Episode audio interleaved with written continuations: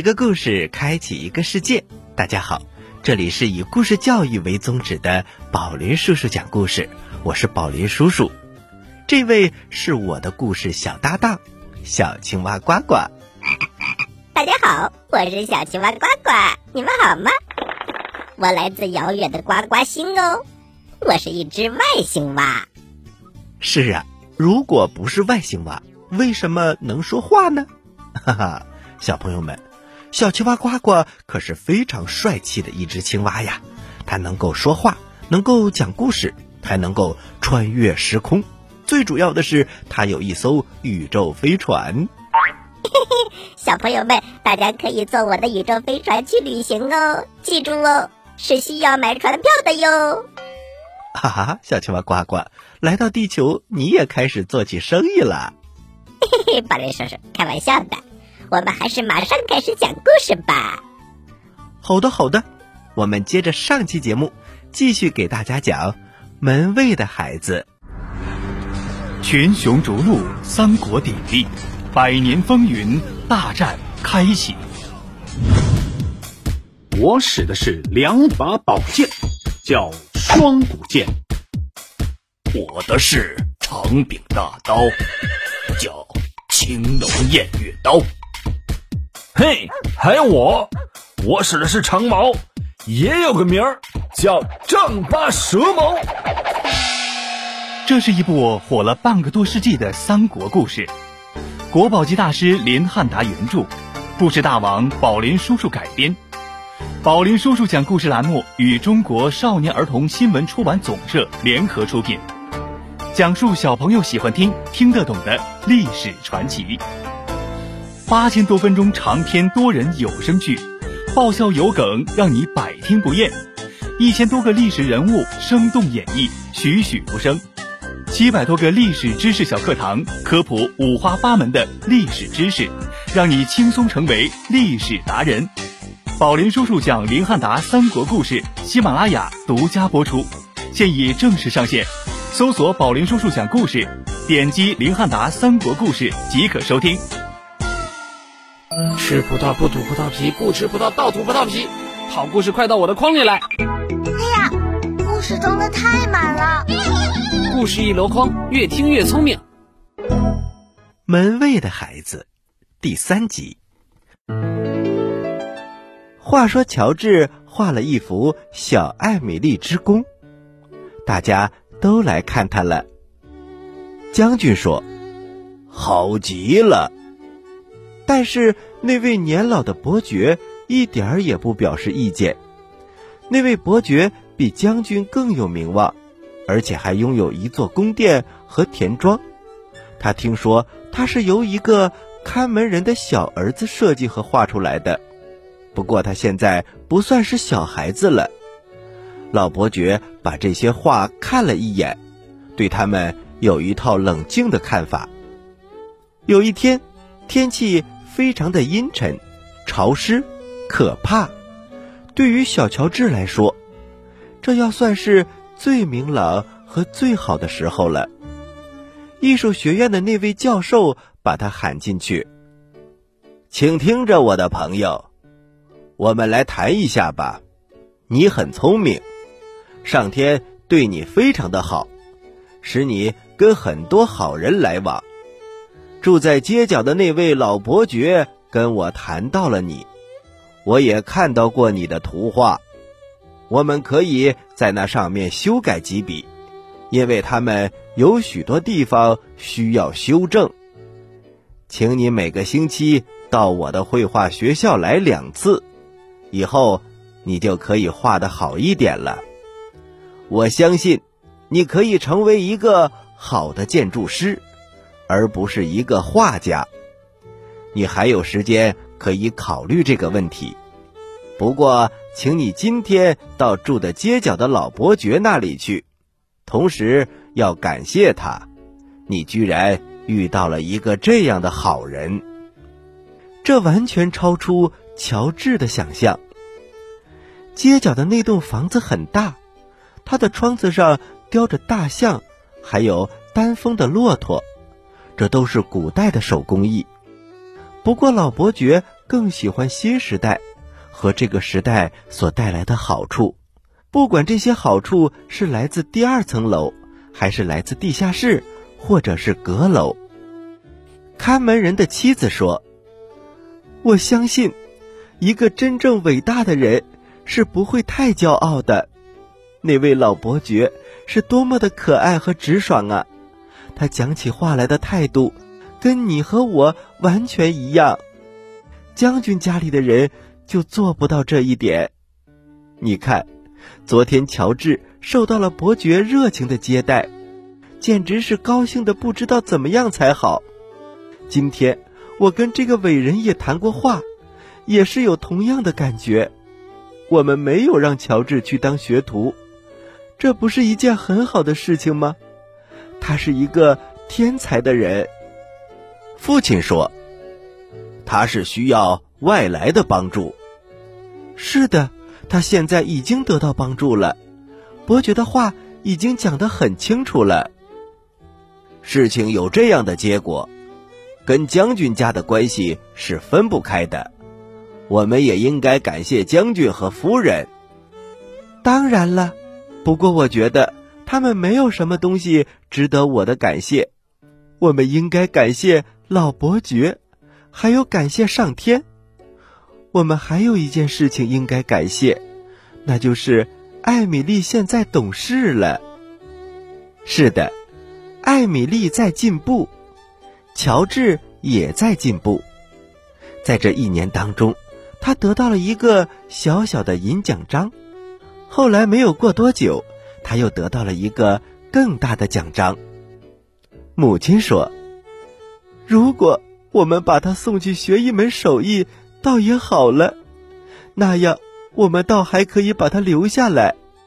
他跑到罗马去干什么？就是他回来了。”我也永远不会再看到他的，但是，他不会回来的，我可爱的孩子。爸爸说：“但是这是他的幸运和光荣啊。”是的，谢谢你，我的朋友。不过，你没说出你的心里话，你跟我一样，也是很难过的，对不对？就想念和别离来说。这是真的，大家都说这个年轻人真幸运，但是对于父母来说，他们舍不得自己的孩子到别的地方去发展。乔治告别了，也来到将军家去告别了。不过将军夫人没有出来，因为他的头疼病又犯了。作为临别赠言，将军把那个唯一的故事。又讲了一遍，特别是那一句：“你是盖世无双的。”于是他把手伸向了乔治，一只松软的手。艾米丽也把手伸向了乔治，他的样子几乎有些难过。不过乔治是最难过的。当一个人在忙的时候，时间就过去了。当一个人在闲着的时候，时间也过去了。时间是同样的长，但是不一定是同样有用。就乔治来说，时间很有用，而且除非他在想家的时候以外，也似乎不太长。住在楼上和楼下的人生活的好吗？信上也谈到过，可是信上写的东西非常的少。可以写到太阳光，也可以写阴沉的日子。他们的事情信上倒是都有，比如说，爸爸已经死了，只有妈妈还活着。艾米丽一直是一个会安慰人的人。妈妈在信中写道：“艾米丽常常下楼来看望他。”信上还说，主人准许他仍旧保留着。看门的这个位置，将军夫人每天写日记，在她的日记里，他参加的每一个宴会、每一个舞会、接见的每一个客人都记载了下来。日记本里还有一些外交官和显赫的人士的名片作为插图。他对于他的日记本感到骄傲。日子长了，篇幅就越多。他犯过很多次的头疼病，参加过很多次的热闹的晚会，也就是说，参加过宫廷的舞会。艾米丽第一次去参加宫廷舞会的时候，妈妈穿着黑色花边的粉红色的衣服，这是西班牙式的装束。女儿穿着白色的衣服，那么的明朗，那么的美丽。绿色的绸带在她的头上飘动着，像灯火草一样。她的眼睛是那么蓝，那么的清明。她的嘴是那么的红，那么的小。她的样子像一个小小的美人鱼，美丽的超乎想象。三个王子跟她跳过舞，这也就是说。第一个跳了，接着第二个就来跳，然后就是第三个人来跳。头一次的舞会并不就是最后一次，不过艾米丽倒是累得吃不消。幸而夏天到了，它带来了休息和新鲜的空气。这一家人被请到了那位老伯爵的王府里去了。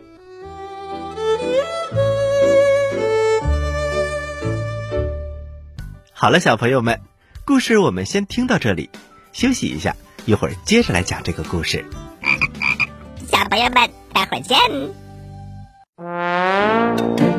故事太好听了，我没听够怎么办？别着急，休息一下，宝林叔叔讲故事马上回来。在很远很远很远很远的地方，有一颗呱呱星。呱呱星上住着一只可爱的青蛙王子。大家好，你认识我吗？他嘴巴大大没蛀牙，眼睛圆圆眨呀眨，肚子鼓鼓特别馋，幽默可爱，还会装可怜。我好饿呀！这就是远万万万万万里来到地球找宝林叔叔学讲故事的小青蛙呱呱。小朋友们，快来和呱呱一起听宝林叔叔讲故事吧！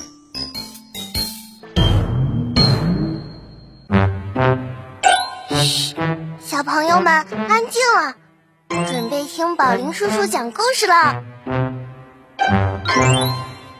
各位大朋友，各位小朋友们，欢迎回到宝林叔叔讲故事。我是宝林叔叔。小朋友们，大家好，我是小青蛙呱呱。接下来，我将请宝林叔叔继续给大家讲《门卫的孩子》这个故事。大家揉揉耳朵，马上开始听吧。《门卫的孩子》第四集。话说，将军一家来到了老伯爵的王府里。王府里有一个花园，值得一看。它有一部分的布置是古香古色的，有庄严的绿色篱笆，人们在它们之间走来走去，好像置身于绿色的屏风之间一样。黄杨树和水松被剪扎的成为了星星，或者是金字塔的形状。水从嵌有贝壳的石洞里流出来，周围有许多的巨大的石头雕成的人像，你从他们的衣服和面孔就可以认出来。每一块花圃不是一条鱼，就是一个盾牌，要不然就是拼成一个数字。这是花园里富有法国风味的一部分。从这儿，你可以走到一个新鲜而又开阔的树林里去。树在这儿可以自由的生长，因此它们又大又好看。草是绿色的，可以在上面散步。它被剪过、压平过，保护的非常的好。这是这个花园富有英国风味的一部分。老伯爵说：“旧的时代和新的时代，在这儿和谐的配合在一起。两年以后。”这房子就会有它独特的风格，它将会彻底的改变，变成一种更好、更美的东西。我把它设计给你看，同时还可以把那个建筑师介绍给你们。他今天正好来这里吃午饭。”将军说：“呃，好极了。”夫人笑着说：“这简直就是一个天堂，这哪里还是一个王府啊？简直美极了。”伯爵接着介绍说：“那是我的鸡屋，鸽子住在顶上，普通的鸡住在第一层。不过我的老艾尔西住在大厅里，它的四周还有客房。孵卵的鸡单独住在一起，带着小鸡的母鸡又另外住在一起。鸭子们。”有他们自己到水里的出入口。将军重复的说：“好极了。”于是他们就一起去看这豪华的布置。老阿尔西在大厅的中央，他旁边站着的就是建筑师乔治。过了这么多年以后，现在他和小艾米丽在鸡屋里头碰面了。是的。他就站在这儿，他的风度很优雅，面容很开阔，看上去是很有决断的人。他的头发黑得发亮，嘴唇上挂着微笑，好像在说：“我耳朵后面坐着一个调皮鬼，他对你里里外外都知道的清清楚楚。”老阿尔西为了要对贵客们表示尊敬，特地。把他的木靴脱掉了，他穿着袜子站着。母鸡咯咯的叫着，公鸡咕咕咕的打着鸣，鸭子一边步履蹒跚的走着，一边嘎嘎的喊。不过，那位苍白的、苗条的姑娘站在那儿，她就是他儿时的朋友，将军的女儿。她苍白的脸上发出一阵绯红，眼睛睁得大大的。嘴唇显然没有透露出一句话，却表示出无穷无尽的意思。如果他们不是一家人，或者从来没有在一起跳过舞，这要算是一个陌生的见面了。因为他和这位建筑师从来没有一起跳过舞。伯爵和他握了手，介绍他说：“我们年轻的朋友乔治先生。”并不完全是一个陌生人吧？将军夫人行了礼，他的女儿正要向他伸出手，忽然又缩了回来。将军说：“我亲爱的乔治先生，我们是住在一处的老朋友了，好极了。”将军夫人说：“你简直成为了一个意大利人，我想你的意大利语一定跟意大利人讲的一样吧。”将军夫人会唱意大利歌，但是却不会讲意大利的话。当然，这是将军说的。乔治坐在艾米丽的左边，将军陪着他，伯爵陪着将军夫人。乔治先生讲了一些奇闻异事，他讲的很好，他是这次宴会的主角。虽然老伯爵也充当这个角色。艾米丽坐着一声不响，她的耳朵听着，眼睛看着，但是她一句话也不说。后来，她和乔治一起在阳台上的花丛当中站着，玫瑰花的篱笆墙把他们遮住。乔治又是第一个先讲话的：“我非常感谢你对我母亲的照顾。我知道，我父亲去世的那天晚上。”你特地走下楼来陪着他，一直等到我父亲闭上眼睛为止。我要感谢你。乔治握着艾米丽的手，吻了她。在这种情形下，他是可以这样做的。艾米丽的脸上发着红，不过他把手又捏了一下，同时用温暖的蓝眼睛盯着乔治看。你的母亲是一位慈爱的母亲，她是多么的疼爱你呀！她让我读你写的信，我现在可以说很了解你。我小的时候，你对我是那么的和气，你送给我那么多的画。”乔治笑着说：“而你却把它们撕成了碎片。”“呃，不不不，我仍然保存着它们，特别是那座阁楼，你给我画的，艾米丽之宫。”乔治看着艾米丽。现在我把那个阁楼建成了实物，有机会一定让你看一看。将军和夫人在自己的房间里谈论着这个看门人的儿子，他的行为举止都非常的好，谈吐也能表示出他的学问和聪明。将军说：“他可以做一个家庭教师。”将军夫人说。他简直就是天才。他不再说别的话了。在美丽的夏天里，乔治到伯爵王府来的次数非常的多。当他不来的时候，大家都很想念他。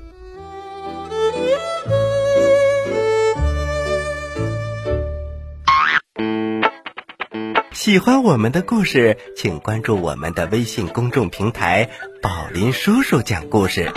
故事多多，互动多多，还能赢礼物哦！赶快关注吧，小朋友们，我在这里等着你哦。妈妈，我采访你一下，你幸福吗？宝贝，能和你一起听宝林叔叔讲故事，妈妈当然幸福啦。宝林叔叔讲故事，幽默有料，长知识。好了，小朋友们，我们今天的宝林叔叔讲故事，讲故事的环节就到此接近尾声了。要听完整的宝林叔叔讲故事，请关注我们的微信公众平台“宝林叔叔讲故事”。宝是保护的宝，林是森林的林。关注之后，点击左下角听故事，就可以收听完整的故事专辑了。好了。接下来是小青蛙呱呱提问题的时间，请小朋友们做好准备。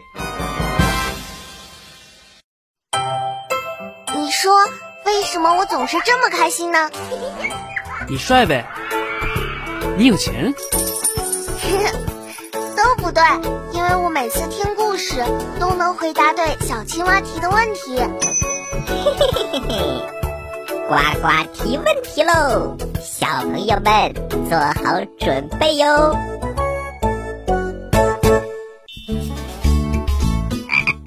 小朋友们，在老伯爵的花园里，哪一部分是富有法国风格的呢？你还记得吗？你有几个答案可以选呢：一、雕像；二、花圃；三、走廊。好啦，知道答案的小朋友，请把你的答案发送到我们的微信公众平台“宝林叔叔讲故事”的留言区，发送格式为日期加答案。比如你发送的是六月一号的答案，就请回复零六零一加答案，赶快来回答吧。这里是宝林叔叔讲故事，咱们下期节目再见。小朋友们，下期节目再见！请大家继续关注本台接下来的栏目。